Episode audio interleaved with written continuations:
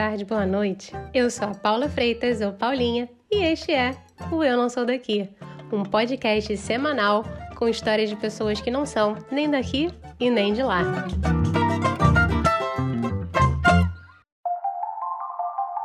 Diga aí, você sabe onde fica a Eslovênia? Não, não, não, não. Eu não tô falando da participante do Big Brother Brasil, não, tá? Mas do país. E a Eslováquia? Peraí, peraí. É Eslovênia ou Eslováquia? Tô confusa, gente. Você fica confuso também em saber qual que é qual? Eu confesso que a confusão aqui na minha cabeça é de anos. E os nomes parecidos entre os países causam auê volta e outra, tá? Não só só eu e nem você. Teve um campeonato mundial de hóquei no gelo na Alemanha, onde os eslovacos ficaram furiosos quando começaram a tocar o hino esloveno. Olha que confusão. George W. Bush falou uma vez sobre seu encontro com o ministro das Relações Exteriores da Eslováquia, pensando que estava se referindo à Eslovênia. E em 2003, o então primeiro-ministro italiano Silvio Berlusconi apresentou o primeiro-ministro da Eslováquia em uma entrevista coletiva, só que era o Anton Rope, da Eslovênia. Bom, a confusão é bastante natural, afinal, os países são ex-repúblicas socialistas com nomes muito parecidos e ambos foram declarados independentes nos anos 90. Mas hoje a gente vai até a Eslováquia, o maior entre os dois, com o dobro de pessoas e muitos castelos em seu território. A professora Tatiana Maslova mora na Eslováquia desde 2018 com seu marido. Ela conta como é complicada sua relação com a língua eslava e explica que o país não é parte do leste europeu, hein? A Potiguar também conta como os eslovacos preservaram a privacidade, a relação deles com a comida, padrões de beleza e como se sentem ao interno de uma sociedade que tem dificuldades com o diferente. Tati, seja muito bem-vinda Eu Não Sou Daqui. Obrigada pelo convite. É muito maravilhoso, porque é um dos poucos podcasts que eu escuto. Eu não sou a pessoa do podcast, então participar está sendo maravilhoso. Vamos começar então do começo, Tati. Como você sabe, eu gosto de perguntar sempre para os convidados para eles se apresentarem, porque quem sou eu para apresentar as pessoas, né? Eu acho que a gente quer a melhor pessoa para se apresentar, apesar de que às vezes é meio complicada a situação. Mas, se você pudesse explicar para as pessoas quem é Tati por Tati no mundo, na Eslováquia, no Rio Grande do Norte. Exatamente. Então, eu acho muito. Eu sou essa pessoa que acha muito complicado se definir, até porque eu tenho seis nomes, então eu acho que cada uma das Tatianas tem uma personalidade diferente. Mas no final das contas, eu sempre me apresento como Tatiana Maslova, que é o meu sobrenome, não é o sobrenome do meu marido, sempre me perguntam isso. Porque é muito interessante uma brasileira ter um nome tão eslavo e vir acabar parando num país que é eslavo. Então, sempre que olham para mim aqui, já olha assim: você é preta, como você tem esse nome? Não é possível. Eu sou natural de Natal, no Rio Grande do Norte. Eu tenho 32 anos, já moro fora desde 2016 e vim parar na Eslováquia por causa do amor. Oh. E eu espero que seja muito engraçado e interessante ouvir como uma brasileira veio parar nesse país tão desconhecido. Mas agora eu vou te perguntar, porque você falou como que uma brasileira tem um nome tão eslavo como, como o seu. É muito engraçado, porque no Brasil eu amava ter esse nome diferente veio aí da família com essas misturas e essas coisas inacreditáveis que só o Brasil nos proporciona. Então, é Tatiana, né? Um nome russo, assim como Maslova é russo, que significa manteiga. Eu não falo, ninguém na minha família fala. Foi morrendo com o tempo e só ficou o nome mesmo. Mas aqui eu acho super complicado, porque toda vez que eu me apresento, ou as pessoas pensam que é o nome do marido, uhum. porque aqui existe a tradição de que você sempre vai ter ová no final do seu sobrenome, se você é uma mulher. Então, os sobrenomes são diferentes para homens e mulheres. Na verdade, a versão do Maslow para um homem seria Maslow. Ah. Então, do meu marido, como eu já disse, eu tenho seis nomes, eu não adicionei, mas o sobrenome do meu marido, por exemplo, é Edmar, que é um nome próprio no Brasil, né? Mas é Edmar, que é pronuncia um pouco diferente. Então, eu seria Edmarova. E esse ová significa pertencer a alguém. E eu não gosto disso, né? Porque somos mulheres independentes, graças a Deus. Mas essa é a origem do nome.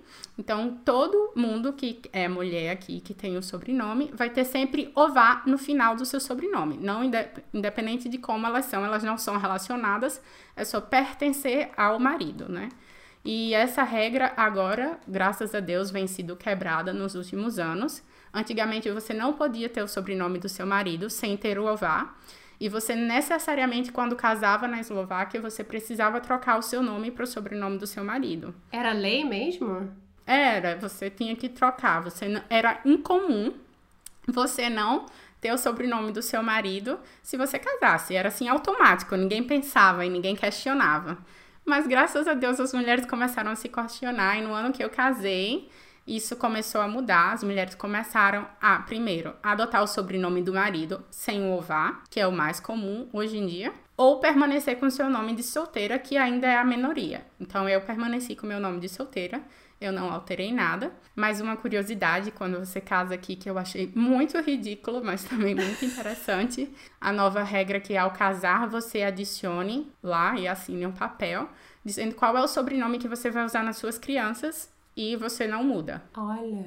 Então, como meu marido é eslovaco, a gente assinou que o sobrenome vai ser eslovaco. Mas depois de casar e ter as crianças, eu não tenho filhos ainda, você pode, por ser estrangeira, no meu caso, adicionar o sobrenome da mãe também.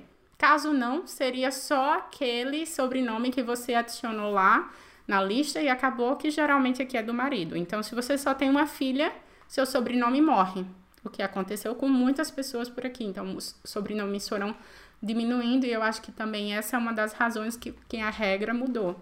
Porque alguns sobrenomes pararam de existir depois que você casava, você trocava para o seu marido e acabou. Eu acho super interessante né, essa regra. Não concordo muito, adoro ter muitos nomes, mas é uma complicação aqui porque as pessoas não estão acostumadas. Inclusive, por exemplo, no meu banco, no cartão do banco, eu não tenho nome, eu só tenho as letras, porque não cabe, eles têm uma, um limite de caracteres. Ah. Então, é só Tatiana, T-M-I-B, e continua todas as letrinhas até o fim. Então, se algum dia eu perder meu cartão ou alguma coisa, ninguém vai me achar, já que não tem meu sobrenome. E você tem muitos problemas. Eu já vi no grupo dos estrangeiros que uma pessoa não pôde comprar uma casa porque o nome não cabia nos caracteres do banco, então ele teve que abrir um processo contra o banco. É de brincadeira. Para que pudesse resolver essa confusão. Eu não sei como vai ficar no dia que eu for comprar alguma coisa, porque o meu nome é ainda maior do que o desse cara era. Então eu espero que o banco já tenha resolvido isso. Mas todas as vezes que eu vou numa repartição pública e eles olham o meu nome, eles ficam, por que você tem todos esses outros se você tem um nome que é daqui? Eu, ah, eu sou brasileira, é diferente no Brasil. Tem que se explicar sempre, que loucura, gente. Sim, sempre. É assim, uma vez eu fui na ginecologista e só tinha eu na sala de espera. E a, a assistente veio perguntar, Tatiana Maslova, e eu, eu. Ela olhou da cabeça aos pés e me chamou para dentro da sala. Daí a ginecologista chegou e Tatiana Maslova, sim, sou eu, né? Não pareço uma Tatiana Maslova, mas sou eu. Ela, ah, então é o sobrenome do seu marido. Eu, não, é o meu sobrenome. E daí essa médica da Ucrânia. E ela começou simplesmente a falar tudo em russo. Tá de sacanagem. Aí eu olhei pra ela, desculpa, eu tenho esse nome, mas eu não falo russo. Aí ela olhou de novo pra mim. Se você não fala russo e não é o sobrenome do seu marido, como você tem esse nome? Eu fiquei o resto da consulta muda. Mentira. Porque eu não tinha explicação pra cara de pau dela de me perguntar isso. E aqui as pessoas às vezes são um pouco diretas até demais. Não são holandeses, mas eles são também bem diretos. E até hoje eu fico pensando que resposta eu deveria ter dado para essa mulher de ter a cara de pau de me perguntar desse jeito. É, aqui é muito nome, é muito ligado à sua tradução, à sua cultura, à sua história. Então, se você tem um nome daqui e você não parece daqui, eles sempre vão achar que é do seu marido, sempre. E você, eles conseguem distinguir de onde você é só pelo sobrenome? Por exemplo, no fato aí você falou da Ucrânia, né? Uhum. E você falou o fato porque Tatiana é um nome russo. Isso. Eles conseguem identificar de onde o sobrenome é? Se um sobrenome é, sei lá, da Eslováquia, ou da Eslovênia, ou da República Tcheca, etc? Sim, porque os sobrenomes, como não é do Brasil, estão misturados, as pessoas geralmente se casam entre si e permanecem com aquela região, você consegue identificar as terminações. Por exemplo, a terminação do nome polonês é geralmente Bukowski ou alguma coisa desse no final. Então, geralmente, se você tem um sobrenome que é mais popular, que não é tão diferente. Por exemplo, o sobrenome do meu marido, apesar dele ser eslovaco, a família dele veio da Hungria. Então, o sobrenome dele não é eslovaco, mas eles usam o Ová, porque veio para a Eslováquia faz muito tempo. Uhum. Alguns sobrenomes são bem estranhos, bem atípicos, como o meu era no Brasil. Mas aqui, se você conhece mesmo a região e fala a língua, você sabe mais ou menos, você tem uma ideia de onde aquele nome é. Caramba, que barato. É, eu acho super interessante, mas também às vezes um pouco preconceituoso, obviamente, como tudo aqui, já que não tem tanta gente que vem de fora, não é normal ter essa diversidade cultural. Isso já mudou muito. Eu mudei para cá, para Bratislava, em 2018 e essa história vem mudando a cada dia que passa. Principalmente mais pessoas de países europeus estão vindo para cá em busca de emprego, já que tem uma oportunidade muito gigantesca. Muitas empresas trabalham aqui, primeiro pelo incentivo fiscal, de que você vai pagar talvez menos taxas ou coisas do gênero. E aqui muitas pessoas falam muitas línguas também. Então, como é um país que está em expansão econômica, era muito viável, principalmente antigamente, onde aqui tinha um salário super baixo, já que a Eslováquia entrou no bloco europeu faz relativamente pouco tempo e é um país também muito novo. A dissolução com a República Tcheca aconteceu somente em 93. É muito novo. É um país. Eu sou mais velha do que a Eslováquia. né? Que coisa horrível, mas é verdade. O país é mais novo do que eu. Então, muita coisa veio mudando nesses últimos anos. Bratislava está se tornando mais moderna, inclusive moderna até demais, para o meu ponto de vista. É muito legal ver você chegar aqui na rodoviária. Quando eu cheguei, parecia aquele filme que tem.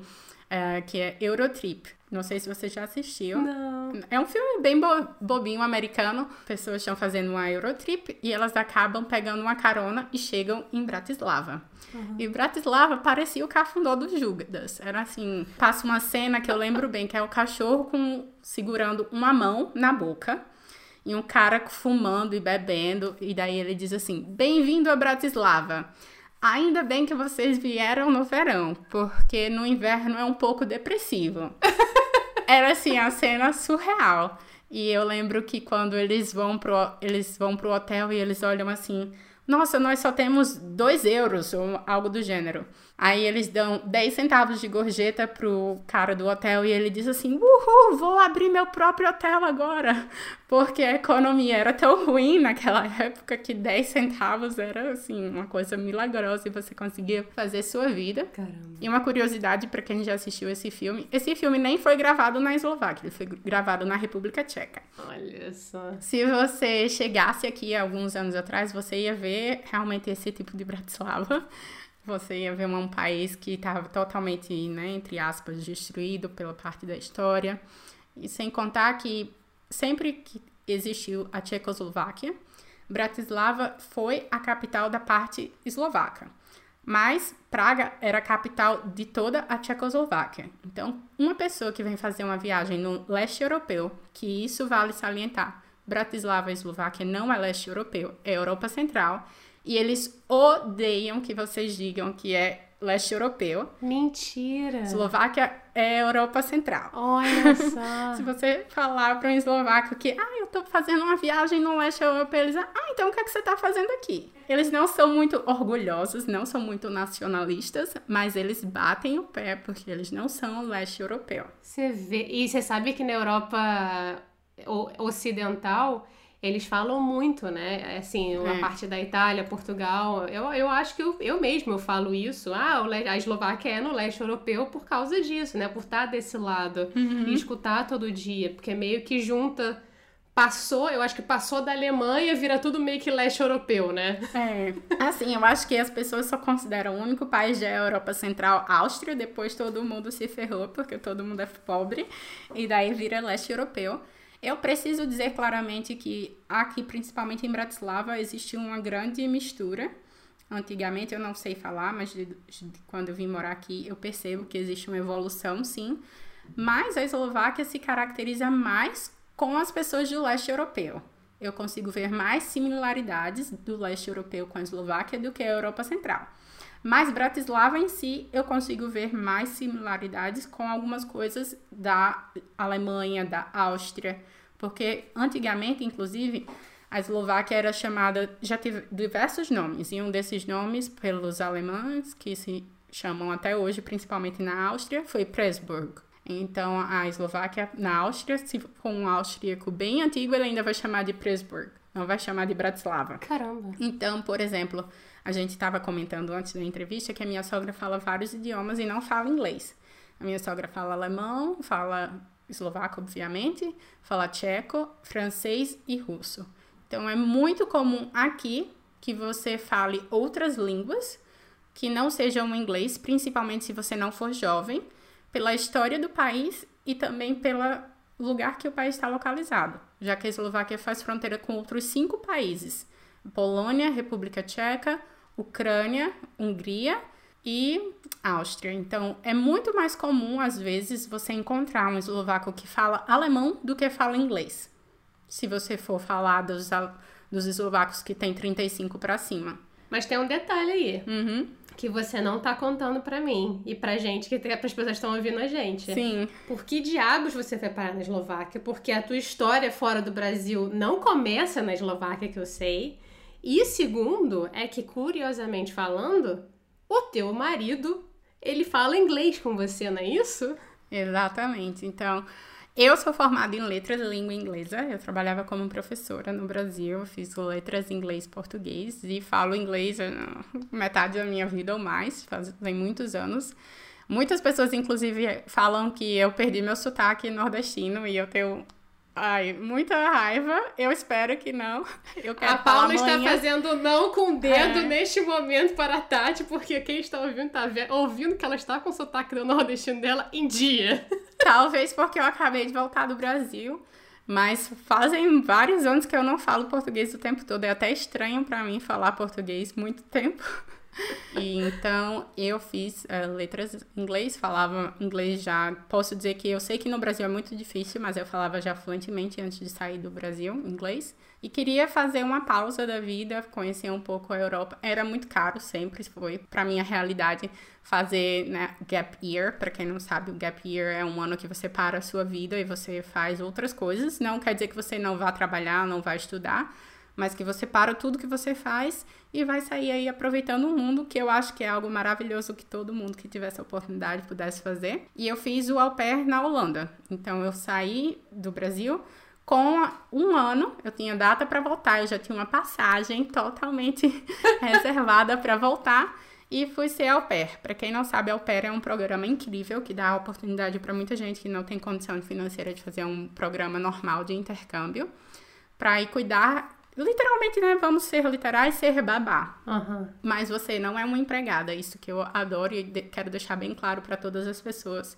Porque para mim teve preconceito de pessoas que me conheciam diziam: Nossa, você é formada, você tem uma vida super boa, um emprego, carro, você vai sair do Brasil, da sua vida estável, para limpar a bundinha de bebê na Europa. Eu sim, é minha vida, né? Eu posso fazer o que eu quiser. E qual é o problema, não é mesmo? É assim, as pessoas têm esse preconceito de que ah, um trabalho é mais valorizado do que o outro, que é uma grande besteira, né, Tati? Sim, e eu acho que quando você mora na Europa, você aprende muito isso. Eu já tinha isso na minha cabeça, a minha família sempre foi, graças a Deus, bem informada, estudiosa, é, com pais que sempre sentavam na mesa e discutiam política e economia, o que eu acho que muitas pessoas deviam fazer isso no Brasil e não fazem. Educação financeira também. Então, qualquer trabalho é trabalho digno. Ainda mais aqui, quando você tem habilidades manuais que as pessoas não têm, porque na minha casa quem faz tudo é o meu marido. Eu nunca vou contratar um pintor. Eu vou botar meu marido para pintar ou eu mesma irei pintar, porque isso é um trabalho digno aqui. Ser pintor é muito caro. Opa. mão de obra qualificada que tá em falta. Você vai ver e um pedreiro talvez receba mais que eu. Porra, sim. É tão difícil achar um bom pedreiro que com certeza vai ter uma vida super digna fazendo qualquer trabalho. Não tem distinção. Talvez é, em alguns outros lugares tenham mais distinção, mas aqui o, o prefeito da, do meu bairro mora aqui no, no meu bloco. Então, Ele sai para tomar uma cervejinha pagando 2,50 como eu saio. Então você tem essa vida mais normal e mais prazerosa. E aqui eu aprendi que para mim qualidade de vida não é fazer quanto mais dinheiro eu puder, e sim ter dinheiro suficiente para viver e viajar e curtir o que eu gosto e ter uma condição digna, não me matando de trabalhar, que é isso que eu acho que a maioria dos brasileiros acabam fazendo, não só pela questão econômica, mas com a questão social de esbanjar e qualquer coisa do gênero. Aqui, qualquer pessoa que quiser pode ter um iPhone. Então, um iPhone não vai ser uma forma de dizer que eu sou melhor do que você. Vai ser só um, um telefone que eu quero comprar e gosto da marca. Uhum. Então, eu saí do Brasil para ser au pair e eu morei em duas cidades lá na Holanda. Como a Holanda, muitas pessoas falam inglês, desde as criancinhas que eu cuidei, que tinham dois anos quando eu cheguei, até uma vovozinha de 90 anos no meio da rua fala inglês. Eu não fui pro intercâmbio para melhorar a minha língua. Eu só fui porque eu queria viajar na Europa. E nesse primeiro ano que eu morei lá, todo o dinheiro que eu fazia eu gastava em viagem. Então eu viajei 16 países em um ano. Que coisa maravilhosa. Todo final de semana eu nunca parava na casa. Eu acho que a família me odiava, porque eu saía sempre. Chegava sexta-feira, eu tava no mundo, voltava segunda para trabalhar, porque geralmente nesse tipo de intercâmbio Existem as famílias que querem que você faça parte da família, que te convidam para o aniversário e tudo mais, mas tem as famílias que veem isso também como mão de obra barata, porque se você quer estudar na Holanda, botar uma criança de dois anos, você vai pagar uma fortuna para botar ela na creche. Com o au pair, você paga, na época que eu fiz, 340 euros mensais. Ou seja, isso é bem menos do que pagar a creche. Você tem uma pessoa Claro, você vai morar na casa da família, não vai pagar alimentação, luz, nem nada, mas isso é um salário muito pouco. Claramente é como eles chamam pocket money, não é realmente um salário, é uma ajuda financeira para você estar tá fazendo aquele serviço. E na Holanda você só pode trabalhar 30 horas semanais, legalmente, claro. Como au pair, né? É, como au pair, e você não pode trabalhar como outra coisa. Claro que existem pessoas que vão fazer outras coisas, mas legalmente você só trabalha 30 horas e você precisa fazer tudo referente às crianças.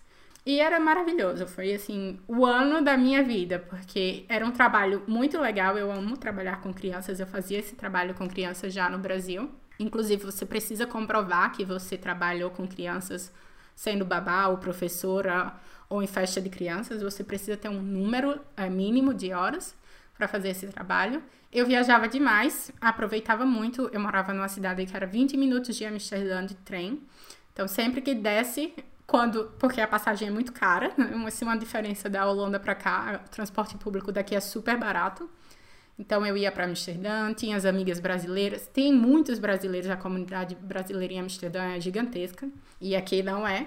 E nesse meio tempo, eu conheci meu marido, que eu já conhecia online, mas nunca nós tínhamos visto pessoalmente. Eu mudei para a Holanda em novembro de 2016.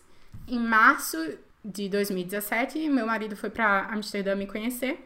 E daí a gente começou a namorar à distância, ele na Eslováquia, eu lá na Holanda. Todo mês a gente viajava ou um para o país do outro ou para outros países. E o meu visto acabou, nós casamos simplesmente, resumidamente, porque senão seria um programa só para isso, foi assim que eu conheci o meu marido. E a gente se conheceu porque eu queria aprender holandês antes de ir para a Holanda. Ah. E tinha um site que, que não existe mais hoje em dia que você poderia dizer: Eu falo tais línguas, quero aprender tais línguas. E eles só conectavam pessoas que queriam aprender as mesmas línguas o objetivo desse site era realmente aprender a língua, tanto é que ele não existe mais hoje em dia, porque as pessoas não procuram conhecimento online, elas procuram os namoros, né, online.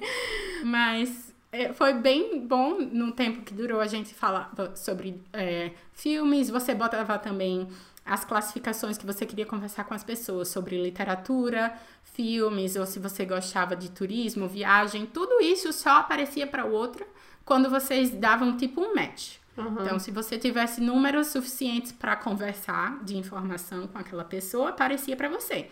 Se não, não aparecia para você, a, as outras pessoas. E a gente começou a conversar online. Quando eu estava já indo para a Holanda, eu disse: Olha, eu vou morar na Holanda por um ano, vou fazer esse programa.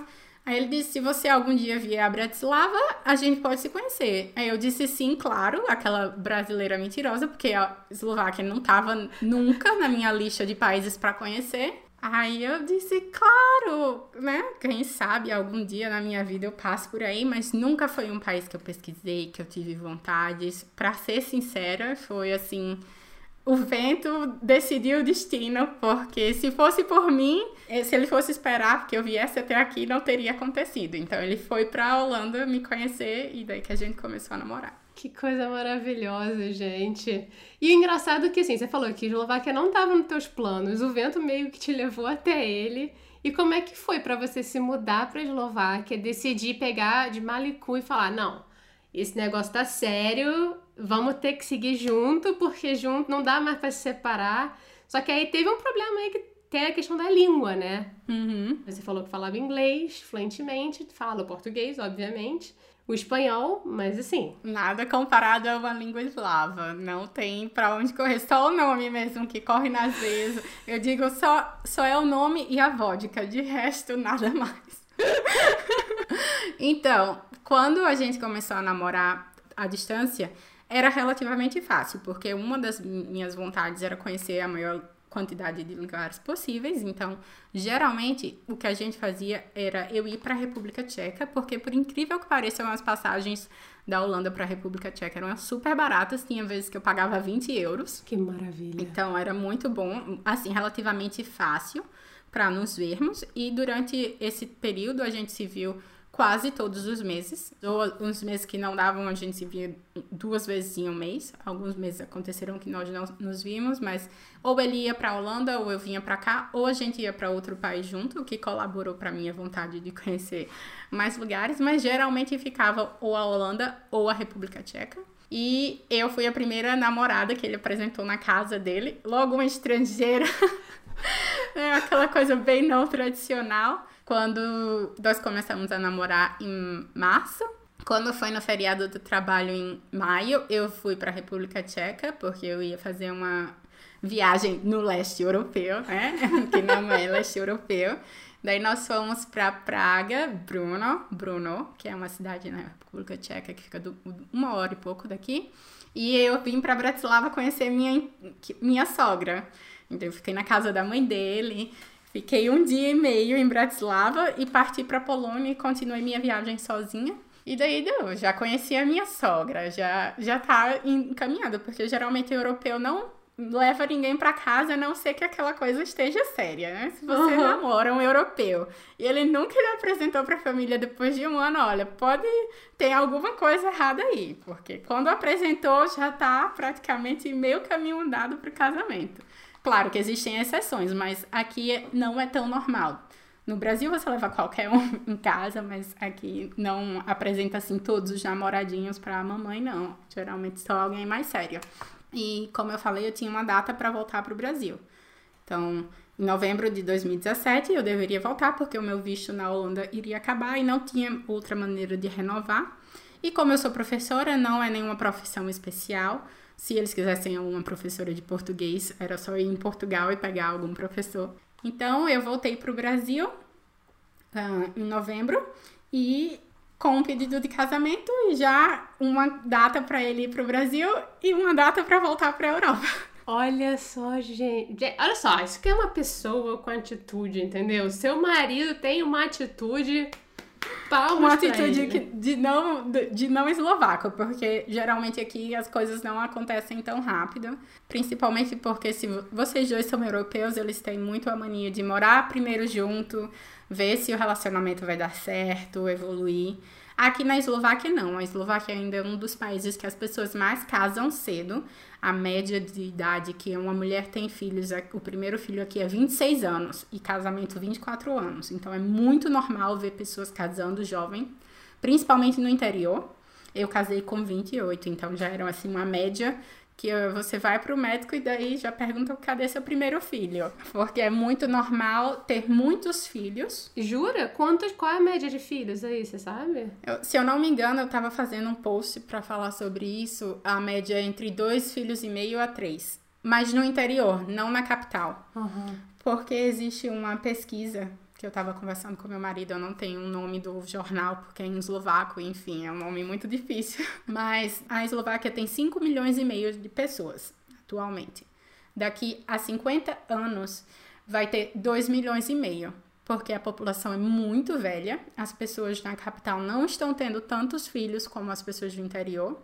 Existe um êxito muito grande de pessoas, inclusive na Inglaterra, minha cunhada mora na Inglaterra, Existem muitos eslovacos morando lá. Agora, talvez com o Brexit, vai diminuir bastante a quantidade de pessoas que vão para Inglaterra. Mas ainda assim, tem muitos eslovacos que saíram da Eslováquia para melhores condições de vida com relação a salarial. Uhum. Porque eu acho a condição de vida aqui bem boa. Nunca morei no, no, interior, mas, por exemplo, eu adoro que a licença maternidade é de três anos. Eu acho isso incrível e a licença paternidade é de nove meses. Vocês ouviram isso, pessoas que estão ouvindo a gente? a licença de maternidade é de quantos anos? Três anos. Três anos. Olha isso. Claro que existe também a questão salarial. Quando você faz os primeiros nove meses, são pagos integralmente do seu salário e depois vai decaindo um pouco mas você nunca vai deixar de receber o salário e você tem o direito de ficar até os três anos se você quiser. Se você se programou financeiramente para ficar três anos, guardou dinheiro, tem uma reserva, ou seu marido ganha muito bem, você tem o direito de ficar com três anos e seu marido vai ter direito a ficar nove meses com o salário também 100%. Que loucura, gente. É, realmente é muito diferente. Se comparado com outros países, essa qualidade de vida não existe. Eu sempre posso comparar apenas com a Holanda, que é o outro país europeu que eu morei, e a licença maternidade lá, se eu não me engano, são entre 3 e 4 meses, então é muito pequeno. Por isso que eles têm tantos filhos, entre aspas, aqui, porque você já vai emendando um com o outro e daí, quando você tá grávida do segundo, você pega de novo o salário completo e você já tem 50 filhos na linha. E é, é, realmente é preciso que você tenha esses filhos, porque a população eslovaca é muito antiga. Então, em 50 anos, talvez vai ter metade do que existe hoje. E, inclusive, também estavam falando que em 50 anos Hoje, fevereiro, a temperatura tá super quente, né? Eu sou de Natal e eu dizer que um lugar tá quente, que é frio, é muito grave. Inclusive, estou pálida, gente. Quero recuperar meu bronze. Vem verão. Hashtag, né? Quero sol, que não existe por aqui.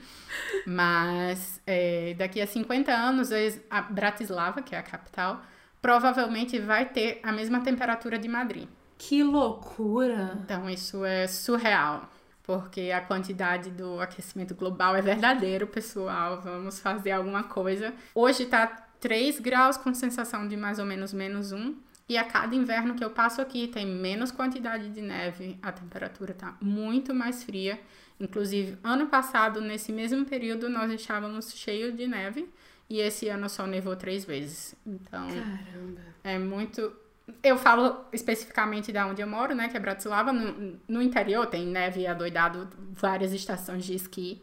Quem quiser vir esquiar na Europa de maneira mais barata pode ir para a Eslováquia. No ano passado a gente foi passar o verão nas montanhas mais bonitas daqui, que eu acho maravilhoso, um destino surreal, se chama Tatras. Tem o Low Tatras e o High Tatras, que são duas montanhas. Baixo Tatras em português e Alto Tatras, e elas têm estação de esqui. E na, no verão você pode fazer caminhadas e hikings surreais e lagos maravilhosos. Parece que você está no Canadá, mas você está no meio da Eslováquia. Caramba! É muito lindo. E eu vi uma propaganda, eu nunca fiz aulas de esqui, queria muito ir, mas com Covid eu não, não tenho coragem é, quatro horas de aula de esqui por 90 euros. Então, isso é muito barato. Isso é, realmente, para níveis europeus, isso é assim, quase. De diria, graça. É, quase de graça, quase preço de banana, porque esquiar é um esporte muito caro. Inclusive, um dos motivos pelo qual eu meio que desisti de aprender a esquiar é esse, porque você tem que fazer um investimento, tem que comprar equipamento, você faz aula, e cada aula é não sei quantos mil euros, não mil euros, mas assim, é muito dinheiro, sabe?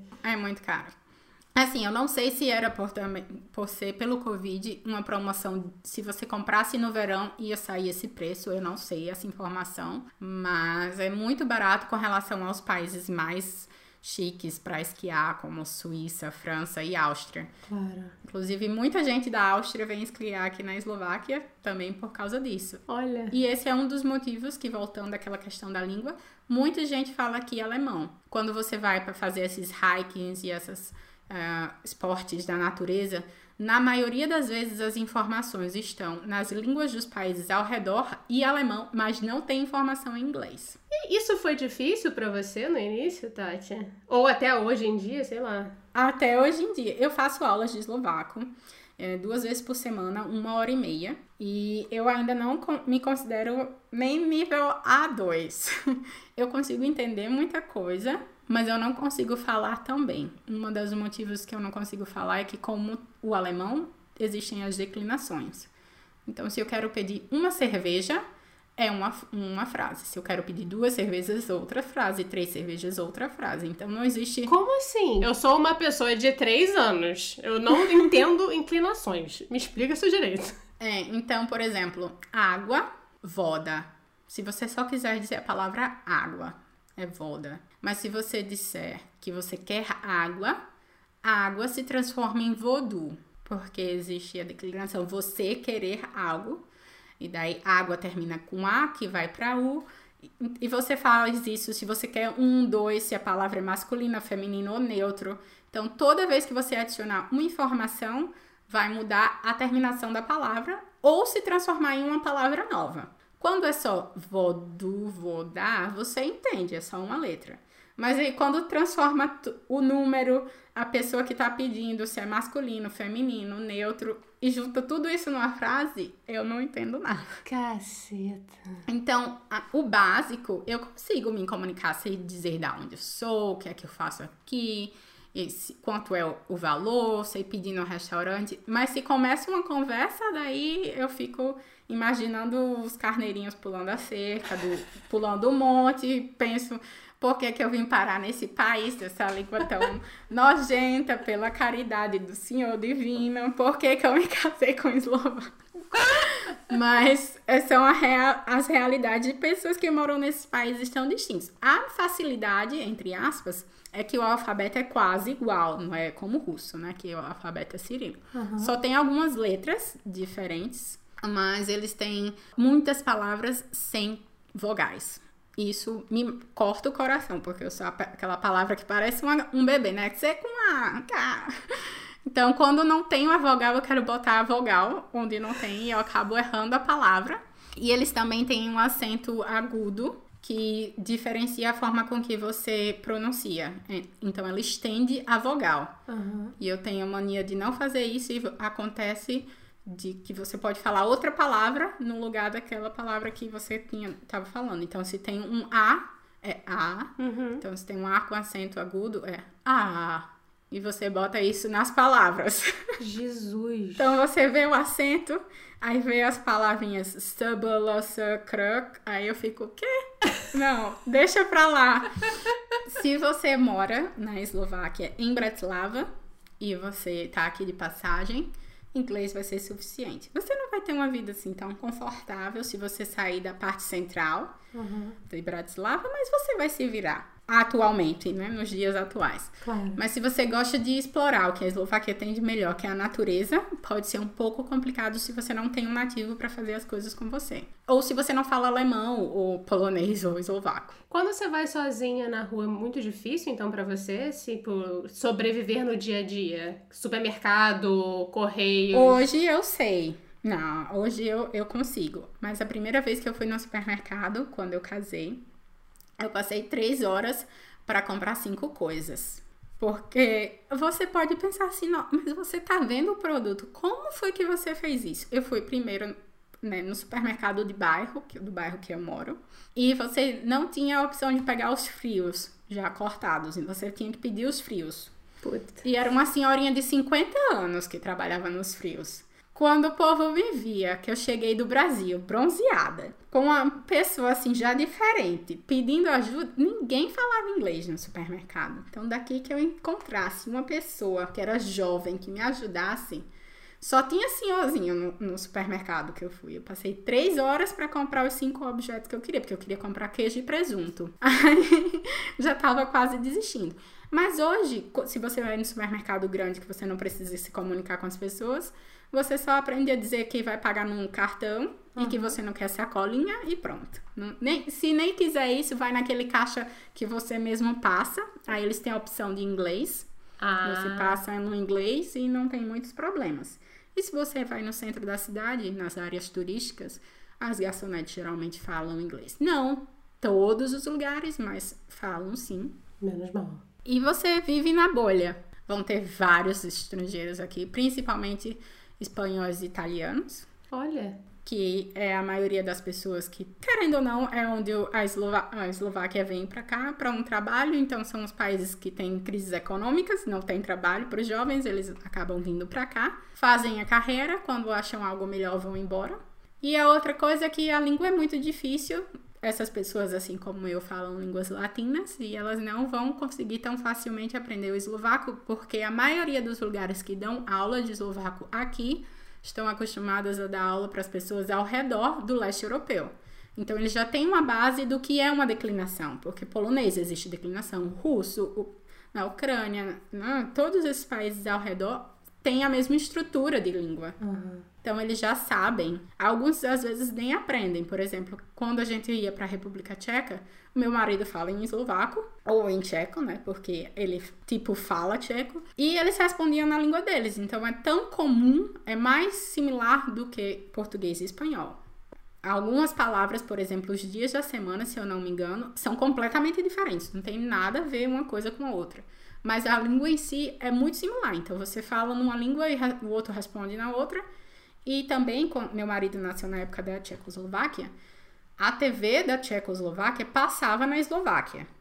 E a TV da Eslováquia não passava na, na República Tcheca. Então, ele, os eslovacos eram acostumados desde criança a escutar tcheco. A TV em tcheco, a notícia em tcheco. Inclusive, se você vai assistir um filme aqui no Netflix, a maioria das vezes a legenda é em tcheco, não é em eslovaco porque a população tcheca é maior, muito mais popular e consome muito mais coisas do que a Eslováquia. E quem é eslovaco entende tcheco. Então é uma coisa muito complicada, porque eu sou uma pessoa que adoro aprender coisas assistindo vídeos. Uhum. Então você pensa que você vai assistir um filme e vai ver a legenda em eslovaco, são 2% dos filmes que existem legendas em eslovaco. Você não consegue acompanhar. E a maioria das produções nacionais ainda são produções eslovacas e tchecas. Então tem um ator que fala tcheco e um ator que fala eslovaco. Como é que faz o estrangeiro para aprender uma língua dessa? Não tem condição. Mas aí é a mesma coisa do dia a dia, né? Tá, tipo, por exemplo, o eslovaco fala em eslovaco e o tcheco fala em tcheco. É, mas no dia a dia não tem tantos tchecos aqui. Quem é da, da República Tcheca e vem para cá e fala eslovaco, vai ser entendido, mas no dia a dia eu só encontro e convivo com eslovacos. Mas se eu quero usar vídeos e recursos visuais para aprender, eu não consigo porque geralmente não existe a legenda em eslovaco. Agora o HBO Go tá para lançar aqui, já é a segunda vez que eles cancelaram, mas está para lançar agora em abril. E eles estão prometendo as legendas em eslovaco. Então, vai ser minha salvação tentar encontrar uma coisa para aprender. Porque, por exemplo, o Duolingo, meu marido faz em português, mas não tem Duolingo em eslovaco, tem tcheco. Você vê só. Porque se você faz essa viagem leste europeu, entre aspas, né? Porque Bratislava não é leste europeu, Eslováquia não é leste europeu, você vai ver a maestria que é Praga. Você já foi para Praga? Nunca fui a Praga. É assim, deslumbrante. É literalmente um cenário do filme de leste europeu. E você vem para Bratislava, você sente que você está num lugar que foi abandonado. Os castelos são maravilhosos. A Eslováquia é um país lindo, mas não é um país que teve tanto investimento como teve Praga. Não é um lugar que as pessoas sonham em vir conhecer. É até engraçado quando alguém no, no, Instagram vem me dizer: Nossa, eu sonho em conhecer a Eslováquia. Eu tenho vontade de me tornar a melhor amiga dessa pessoa. Porque eu não conheço pessoas que sonham em vir para a Eslováquia. Se algum eslovaco, que eu sei que alguns falam português, estiverem escutando, eu amo o país em si, a natureza, a história. Eu sou fanática por aprender essas coisas, mas não é um país acessível e nem é um país falado. Se alguém falar em vir para cá, ou eles vão para Budapeste ou eles vão para Áustria. Sim, é verdade. Ou eles vão para Praga, mas nunca Eslováquia. Geralmente Eslováquia é aquele país que a pessoa vem passar meia tarde, aí passa meia tarde em Bratislava e diz que não tem nada para conhecer. Realmente não vai ter nada para conhecer se você só ficar meio dia não sabe a língua e nem sabe as maravilhas que tem no país. Porque se você é apaixonado por natureza e imagens diferentes, a Eslováquia é o seu lugar. Olha. Mas tem tantos poréns que acaba que não é tão bem visto assim. E a Eslováquia também não é tão divulgada pelo governo. E aqui as pessoas são muito sérias, eu acho. Não sei se aqui eu não entendo a língua ou o quê, mas um padrão muito comunista ainda, de não querer ser observado, falar baixo. Eu já fui chamada atenção e olhada feia com o jeito que eu falo diversas vezes. Olha. Nunca entendi também. Sabe o que eu ia te perguntar? Falando, falando esse negócio de cultura, que era uma coisa que era um pouquinho mais, digamos assim, pesado que eu ia te perguntar, uhum. era a questão da beleza, né? Porque você falou, uhum. você fisicamente é muito diferente do que se pode imaginar de uma pessoa que venha da Eslováquia, uma mulher especialmente. E eu acho que tem um mito, pelo menos na Europa, de que as mulheres da Eslováquia são muito bonitas, são aquelas loiras altas de cabelo, sabe, lisos, escorridos. E aí vem você, Tatiana, por mais que você tenha esse nome russo, você é o completo contrário do que a Exato. pessoa esperaria. Isso foi difícil para você ou é difícil em algum momento?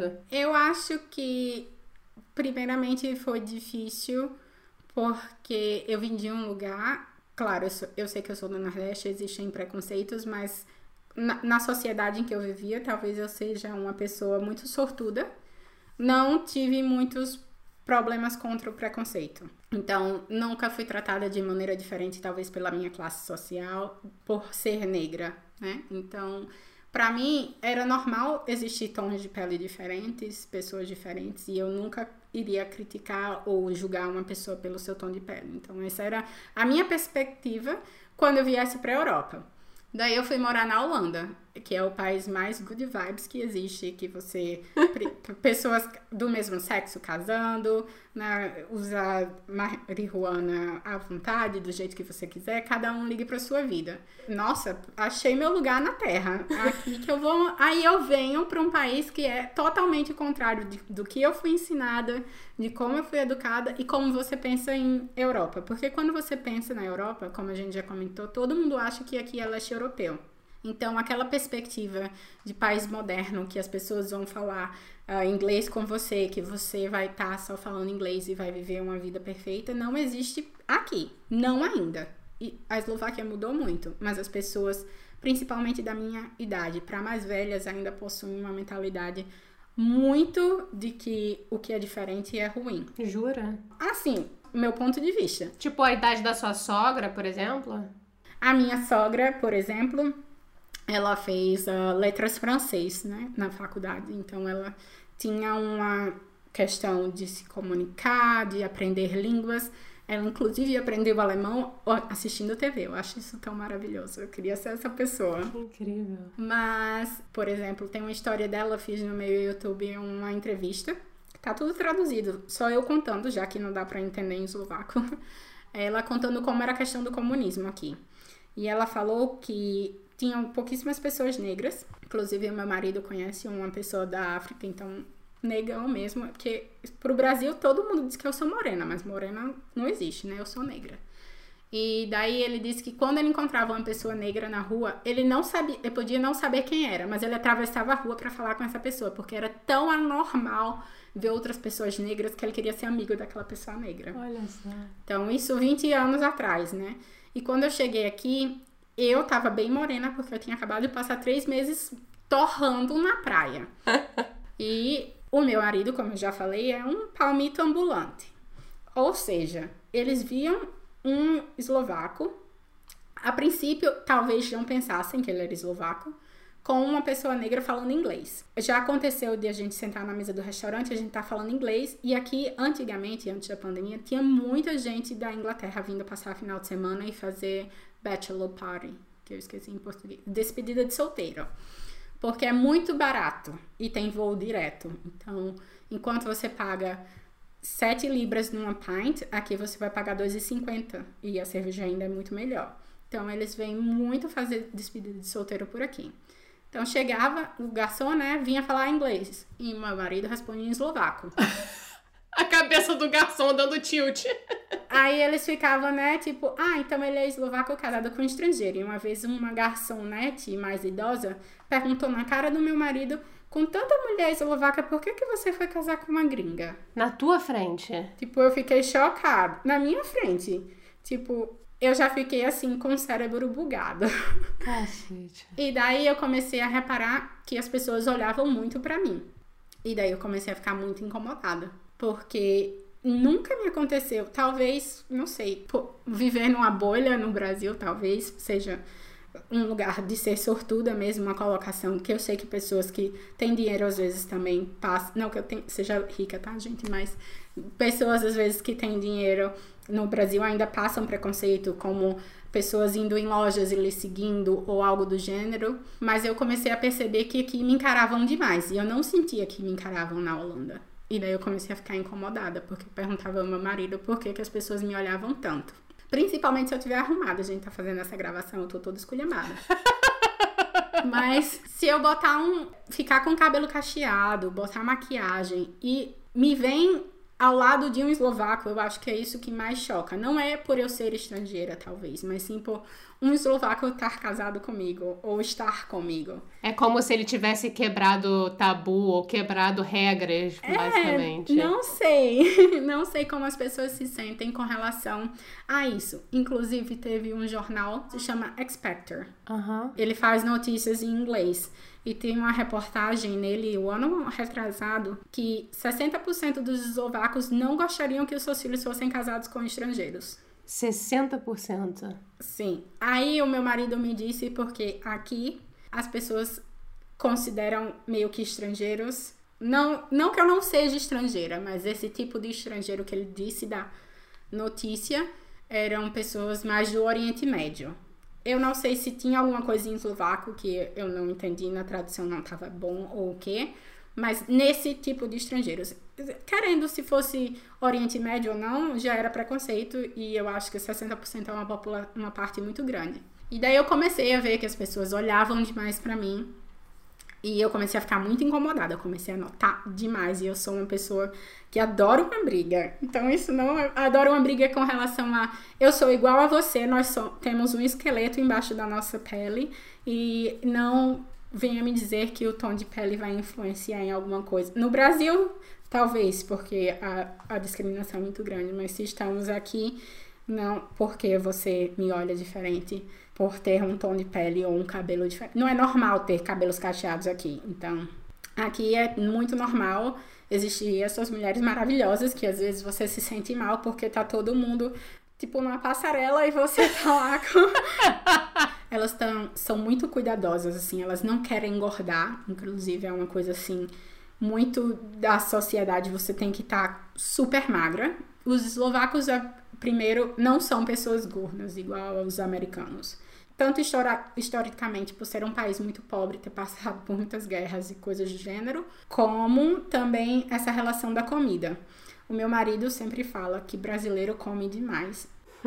E é verdade, porque nós comemos quando estamos tristes, nós comemos para receber as pessoas, nós comemos quando vamos comemorar. Tudo gira em torno da comida no Brasil. É. E ele ri muito porque quando os amigos dele vieram conhecer a nossa casa pela primeira vez, eu fiz um zilhão de comidas para receber um batalhão, segundo ele.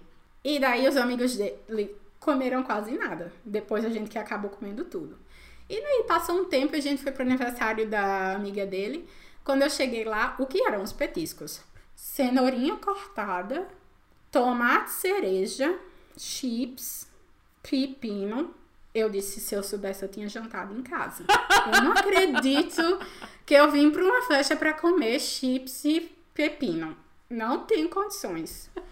Então, eslovaco, na maioria, eu não sou amiga de muitos, eles comem para sobreviver. Eles comem o necessário, eles nutrem o corpo e eles fazem muito esporte. Olha. Eles não param. É normal aqui você dizer assim pro seu amigo: Ah, vamos fazer uma hiking de 40 quilômetros hoje? Aham, uhum, claro, já vou botar minha roupinha e vou. Faça chuva, faça sol. Porque o verão é muito curto. Então, se você parar a sua vida porque tá frio, você não vai viver. Claro. Principalmente se você mora no interior. É muito diferente. A beleza delas é muito bonita. E eu acho que ela se. Eu me torno exótica, que é uma palavra que eu odeio. É. é porque eu me sinto como um animal enjaulado Inclusive, eu tenho uma história super engraçada para contar sobre ser exótica, né? Guarde para o momento chorrindo que estamos indo para ele. Não, mas eu tenho várias, então eu posso contar essa agora. Quando eu cheguei aqui, eu não podia trabalhar por não ter visto, né? Esse é outro episódio como se consegue um visto na Eslováquia. Então tinha no grupo dos estrangeiros uma eslovaca dizendo: "Olá, eu sou a maquiadora. Eu preciso de pessoas de pele escura para ensinar as minhas alunas como trabalhar com a pele escura. Eu não estava fazendo nada, eu disse: Olha, eu vou ganhar um dia de beleza. Depois eu saí para jantar com meu marido totalmente maquiada. Gata, garota. Claro, vou sim. Ela, mas você não ganha nada. Aí eu disse, eu vou, tô fazendo nada em casa. Ela falava um inglês meia boca. Eu cheguei lá, tava com cabelo cacheado, com a minha sobrancelha grossa. Eu tenho os dentinhos da Mônica, gente. Então, assim, eu adoro. Eu acho muito bonito ser, de, ser dentuça, mas aqui eles têm os dentinhos bem pequenininhos. É engraçado como tudo isso muda. Então, eu cheguei, sentei, fiquei esperando lá as alunas chegarem. Quando ela me botou no meio da sala, ela não falava inglês bem. As alunas não falavam inglês. Aí ela pegou e soltou meu cabelo. Aí começou, né, dizer um monte de coisa em eslovaco e eu lá sorrindo. Aí uma menina olhou pra mim e disse assim: Seus dentes são de verdade? eu disse: São. Aí todo mundo começou a olhar meus dentes. Aí eu já me sentia assim, um macaquinho no zoológico. Ok. Aí ela começou a explicar. E eu não conseguia ver, né? Que ela tava mostrando para as alunas todo o processo.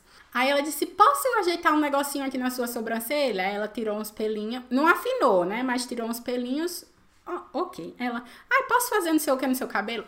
Ela me pega o meu cabelo cacheado, um pente fino e começa a eriçar o meu cabelo. Não sei se vocês sabem o que é eriçar, mas é simplesmente pegar o pente fino e passar pra, pra cima. Uhum. Daí eu fico ver a Elba Ramalho e ela me vira pro espelho. Nossa, me deu assim uma crise de riso. Porque eu tava vendo uma palhaça. Essa senhora não tinha tom de peles escuras. Ela fez uma mistura lá que deu muito errado.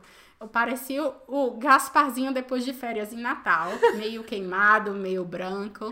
Ai, que horror! Nossa, você ficou muito linda! Meu Deus, obrigada por ter vindo. Se você quiser mais vezes, e as alunas tirando foto e chegando perto. E eu, né, lá, bem de modelo, sorrindo pra todo mundo, como minhas dentinhas, que a menina perguntou se era de verdade. Quando eu saí para pegar o ônibus, porque eu fui de ônibus para casa, ninguém sentou do meu lado. tinha um monte de gente em pé do meu lado, tinha uma cadeira que ninguém sentava.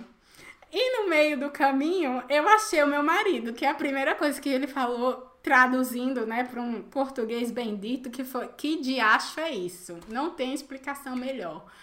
Aí eu disse: foi a menina que eslovaca que fez. E aí a gente já tinha um horário reservado no restaurante.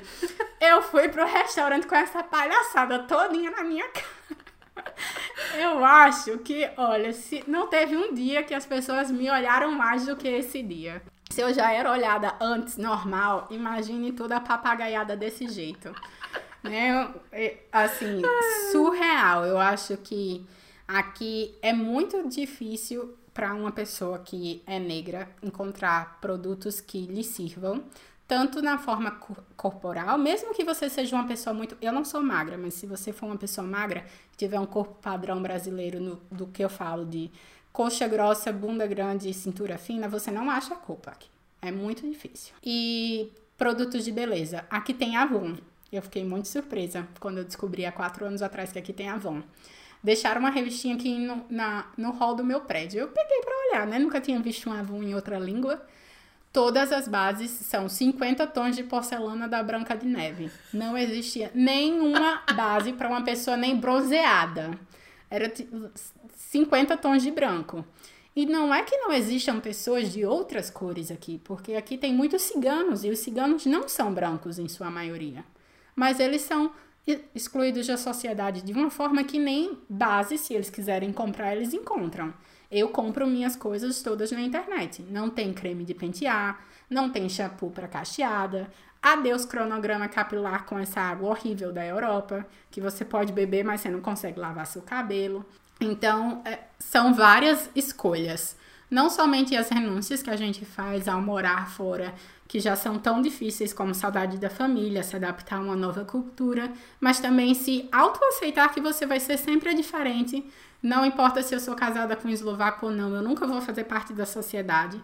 Eu já tive uma discussão muito grande com isso com um amigo do meu marido, dele dizendo que se eu tiver um filho algum dia, meu filho nunca vai ser eslovaco. Mentira. Porque, segundo os eslovacos, só é eslovaco quem é filho de pai e mãe que é eslovaco. Então, é uma sociedade que, claro, vai sendo modificada. Talvez eu sou um pouco azarada de encontrar algumas pessoas no meu caminho, talvez.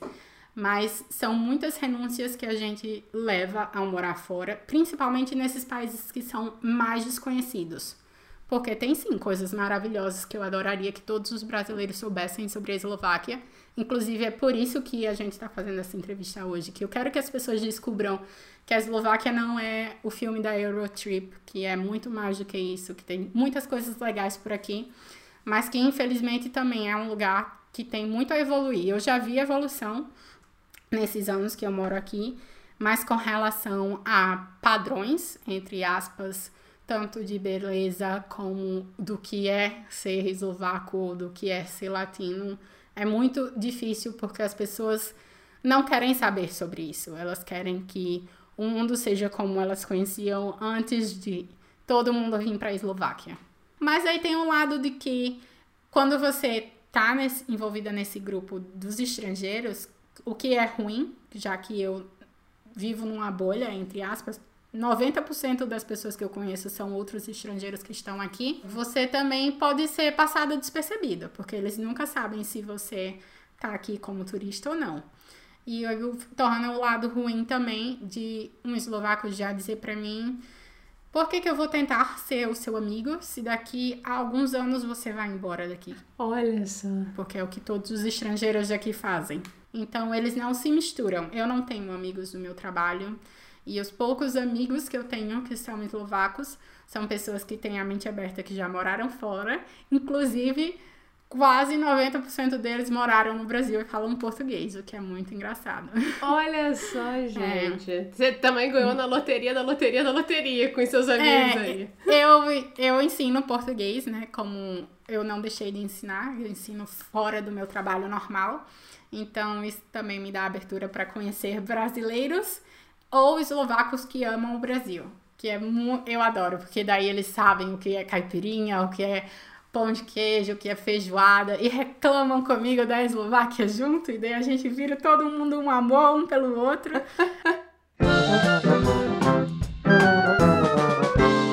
Mas vamos agora de momento chorrindo, porque você já me contou uma história que era muito boa, uhum. mas eu vou pedir para você contar uma especial, que foi aquele momento que você passou ou por um perrengue, ou por aquele, momento embaraçante, ou por alguma coisa que você falou assim, gente, sabe mesmo o que está acontecendo comigo? Tem algum aí que você queira dividir? Ah, eu tenho várias. Mas uma que você começou assim, um momento embaraçoso que eu passei foi no meu trabalho. Aqui eu tenho um vídeo no YouTube que são é, hábitos dos eslovacos que não são comuns pra gente. Um deles é no meu trabalho que quando você entra no escritório, né, quando nós trabalhávamos no escritório, os eslovacos todos mudam para pantufas. Primeiro porque no inverno seu sapato fica muito sujo, se tiver neve, a neve derrete, vira lama. Então é um hábito que eu já tinha na minha casa, na minha casa no Brasil, eu não entrava de sapato sujo da rua. Maravilhosa. Então eu me adaptei muito fácil aqui, porque eles não entram de sapato sujo em casa. Tem geralmente um hall, né, que você deixa o seu sapato, você pode botar um paninho para limpá-los. E daí você bota a sua pantufa, inclusive eu estou com a minha aqui de pompons. Adoro. Mas uh, eu não levei esse hábito para o trabalho. Mas o eslovaco deixa a pantufa embaixo da mesa. Aí tira o seu sapato com chulé, deixa lá aberto para todo mundo cheirar. e bota a sua pantufa e fica andando de pantufa. E daí tem as reuniões e tem as apresentações. E o meu gerente tava com a pantufa rasgada e botou o pé em cima da mesa. Como assim, gente? Tipo, na mesa dele, né? Nossa, isso virou o maior bafafá entre os estrangeiros, porque tinha uma pantufa do Garfield com um buraco embaixo e ele sendo gerente todo lá, produzido para apresentação com a, a, pantufa com um furo, né? Aí, ok, virou a apresentação, aí ele deu a ideia de que tínhamos um amigo secreto na empresa.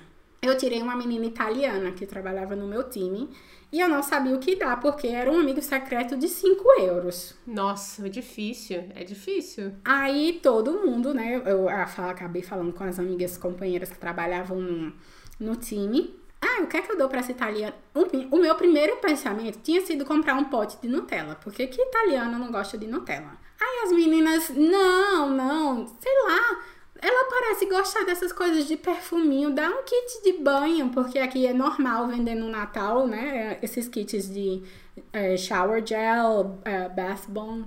É, como fala isso em português? É, tipo, de botar na banheira, botar na banheira, tomar banho. Aí, poxa, eu disse, nossa, será? Mas no Brasil a gente sempre dá essas coisas, né?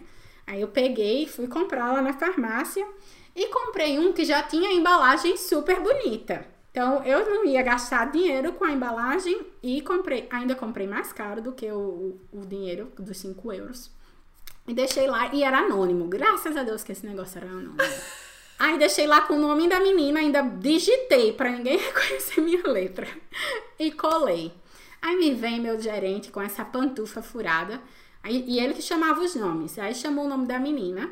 Aí entregou. Aí ela olhou assim, bem estranho. E o meu gerente, que tava com a pantufa furada, tentando ser engraçadinho, disse assim: Nossa, a pessoa que te deu chamou você de fedida, hein? Nossa! Nossa, eu queria assim morrer.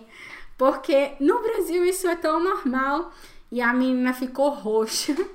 E eu dei uma raiva tão grande porque ele, ceboso, que vai com a pantufa furada pro trabalho, vim tirar uma, um negócio desse, uma piadinha dessa.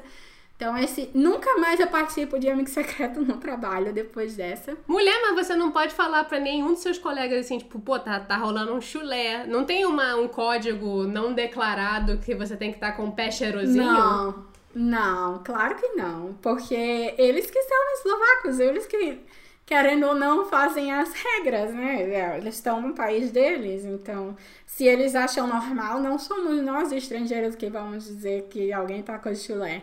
Mas outro que aconteceu que não foi no meu trabalho, um amigo do meu marido tinha, nos chamou para uma rata, que é tipo uma cabana. Ele nos convidou para cabana para ir para um churrasco. Uhum. Não era a minha primeira experiência com churrasco. Para quem não sabe, churrasco aqui é salsicha e pão. É horrível, né? Não é churrasco, é igual churrasco americano.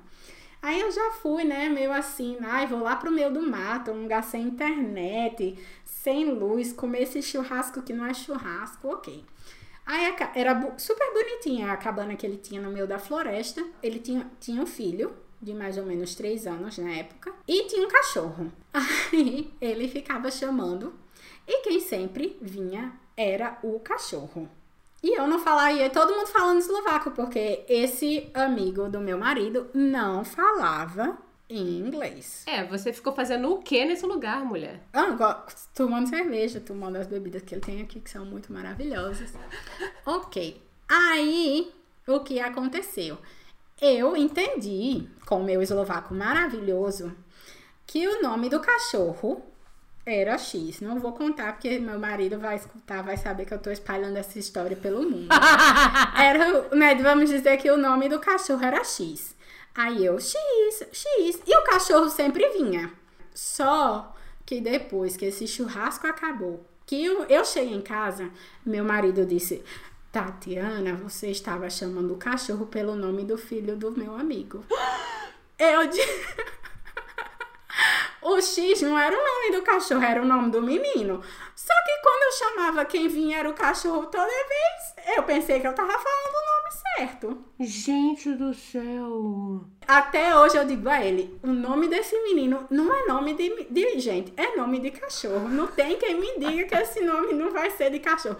Se a gente tiver um cachorro um dia, eu vou botar o nome do cachorro X. Ele, Tatiana, pelo amor de Deus, não me faça essa vergonha.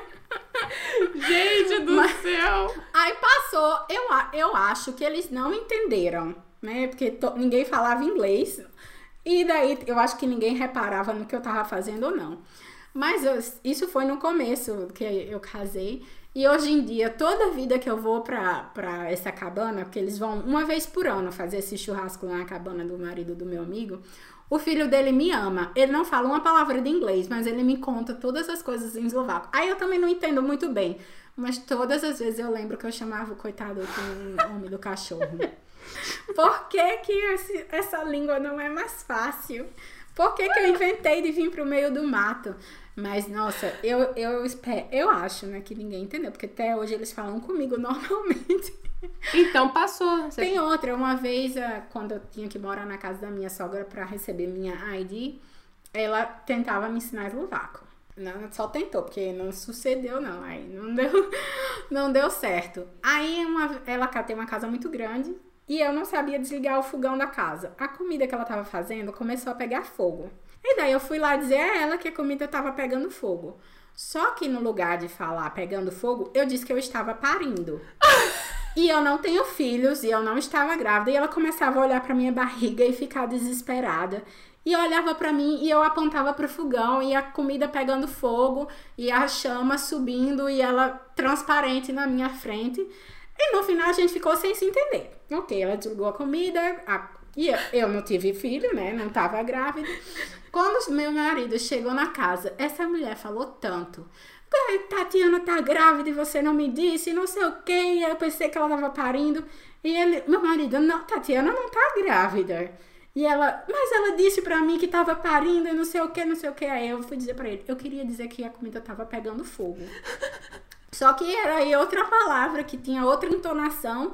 E por coincidência do destino, foi uma palavra que existia. Porque às vezes eu falo as palavras erradas e as palavras não existem. Daí todo mundo só me ignora.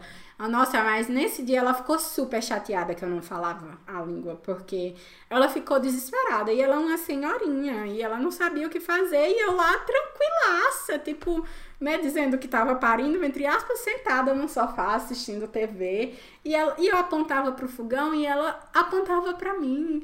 E até hoje a nossa comunicação é muito estranha, né? quase não acontece. Mas nesse dia eu lembro que ela ficou com muita raiva e ela, depois disso, ela parou de me ensinar.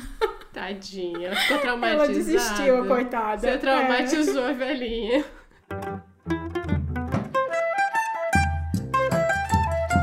Tati, vamos agora para o momento que eu chamo de Momento Bate-Volta, também conhecido como Momento Marília Gabriela. Uhum. Que eu vou te perguntar rapidão, tá? Algumas coisas, você, ou então falar um negócio, você tem que falar para mim a primeira coisa que vem na tua cabeça. Tá bom. Tá pronta? Vamos lá. Então vamos lá.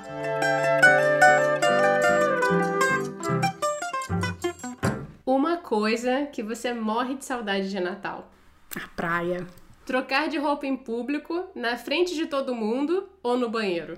Ah, aqui é normal ficar peladona no lago, então vamos lá trocar de roupa na frente de todo mundo, já virar eslovaca de vez. o seu castelo favorito na Eslováquia? Hum, é muito difícil. Existe um que eu quero conhecer, que eu ainda não fui, que é o Orava Castle, que fica na região mais fria daqui da Eslováquia. Mas de todos os que eu fui, o meu favorito se chama Boenice. É como se fosse o castelo da Cinderela. Ele é rosa do lado de fora. Ele é muito lindo. E tem assim, você imagina como se fosse um conto de fadas, porque ele tem como se fosse um lago ao redor. É maravilhoso. Nossa, parece lindo. Agora, praia falsa no Danúbio ou verdadeira em qualquer lugar do mundo? Verdadeiro em qualquer lugar do mundo. Essa praia do Danúbio é a pior coisa do mundo. Não, quando me disseram, não, mas você tá reclamando do quê? A gente tem uma praia no Danúbio. É, vai catar um coquinho lá em Natal pra você ver o que é uma praia de verdade. Literalmente, né? Pode me botar lá na praia feia da Holanda que eu vou, porque é a praia do Danúbio não dá nem pra nadar. uma comida eslovaca. Uhum. A minha favorita se chama haluski que é uma comida que parece é, como se fosse um nhoque. Se eles me escutarem dizendo isso, eles me matam, mas parece um nhoque com brisa cheese, que é queijo de a, ovelha uhum. e bacon. É muito maravilhoso. Uhum. Não tem. Se você gosta de bacon, porque tem a versão vegetariana também, mas o bacon dá um sabor especial. É muito gostoso. Gosto. Gosto dessa ideia. Quando pode falar sussurrando para você? Nossa, eu já fui olhada diversas vezes aqui. Eu brinco com meu marido que os eslovacos dos ônibus são todos encenando o que eles estão falando. Porque eles só abrem a boca e não sai nenhum som.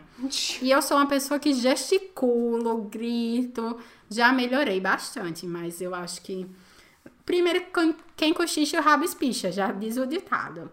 Então, não, não é comigo. Ainda mais esse meu jeito professora de ser gritar. Mas talvez, se eu soubesse que tem um eslovaco no Brasil, eu ia olhar para meu marido e dizer assim: Olha ali teu amiguinho co cochichando. Talvez.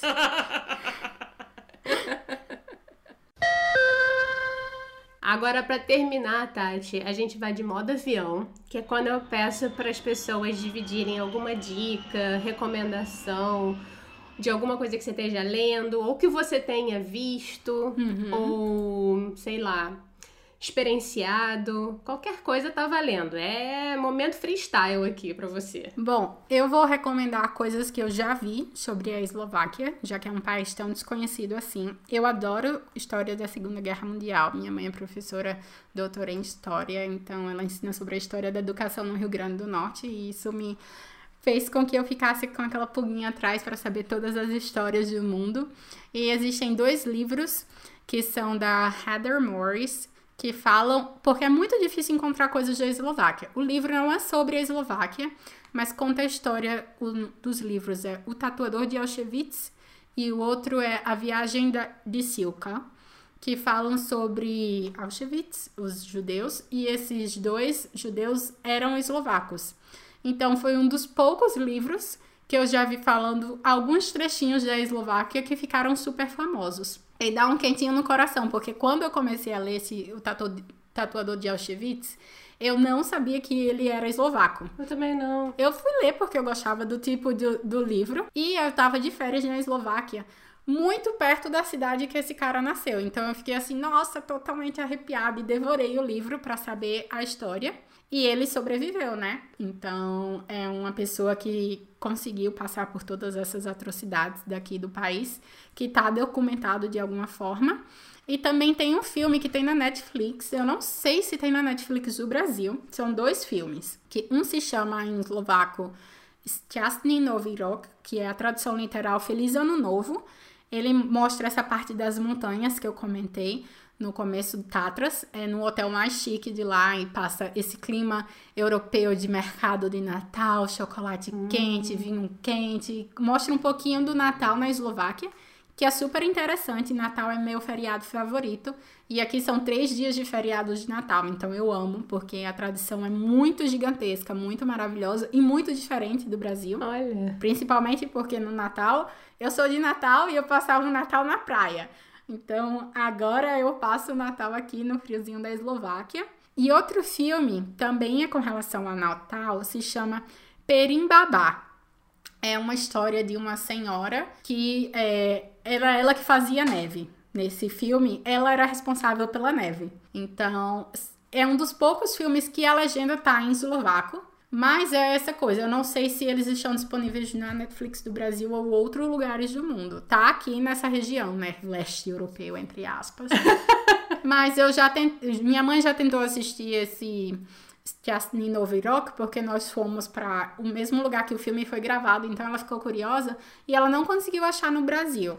Então eu não sei se essas indicações são, vão ser tão boas assim, mas se algum dia você vier para cá e quiser assistir alguma coisa eslovaca, Fica aí a recomendação. Mas o livro tem uma história surpreendente, então se você gosta desse tipo de livro, eu recomendo para que você veja. Tanto é que no, nos personagens vocês vão conseguir ver que quando eles falam sobre o nome das mulheres, vai ter sempre esse ová no final. Então é uma coisa muito característica daqui. Tati, muito obrigada mesmo. Sinto muitíssimo em ter que terminar, porque aqui o papo tava bom demais. Nossa, eu falo muito. Você vai me dar trabalho pra editar, mulher. Vai ficar um episódio de três horas. Não, mas te agradeço de coração, viu? Foi ótimo, como eu disse. Muito obrigada também. Pela troca, saber mais sobre a Eslováquia, esse país que tanta gente confunde com Eslovênia, tanta gente.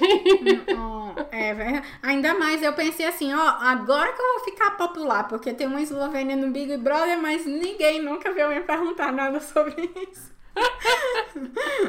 Você vê, gente. Eu, poxa, a menina podia se chamar Eslováquia, por que não? Não é? Não, mas obrigada, Tati. Obrigada mesmo, viu? Não, obrigada a você pelo convite. Foi maravilhoso compartilhar essas coisas. Porque, no final das contas, por mais que eu conte essa história tantas as vezes para tantas pessoas, eu sempre consigo ver tudo com uma perspectiva diferente. Nas primeiras vezes que, por exemplo, a coisa da maquiagem aconteceu, eu fiquei tão chateada. Mas hoje eu vejo com outros olhos. Eu acho que, claro, sim, o preconceito existe, sempre vai existir no Brasil, aqui ou em qualquer lugar mas também é muito como você molda para ver. Quando eu cheguei na Eslováquia, não era um país dos meus sonhos. Eu amei morar na Holanda, eu sei que tem os defeitos, assim como qualquer outro lugar. E eu sempre dizia a ele: ah, a gente casa e depois volta, tá? Eu não quero ficar aqui. Estou aqui desde então. Então, você consegue observar outras coisas diferentes. Não é que eu concorde nem me identifique e eu não acho que eu vou me sentir nunca eslovaca, mas eu também não me sinto completamente brasileira mais. Quando você sai, parece que você se torna um pedacinho de todos aqueles lugares e pessoas que você já conheceu. E fica muito difícil você se encontrar em um só lugar, porque eu consigo captar as coisas boas que eu tenho aqui, as coisas boas que eu tive no Brasil e as coisas boas que eu tive na Holanda, e também moldar atra através das experiências ruins que eu tive em todos esses lugares. Então, com certeza a Tatiana que veio com uma passagem de, de volta para fazer um gap year de, de au pair na Holanda não é a mesma Tatiana que está falando com você hoje. Pra, tanto como coisas boas aconteceram como coisas ruins, mas isso faz parte da vida. Se eu tivesse no Brasil também teria acontecido. Então, pelo menos eu tô colhendo experiências ao redor do mundo agora.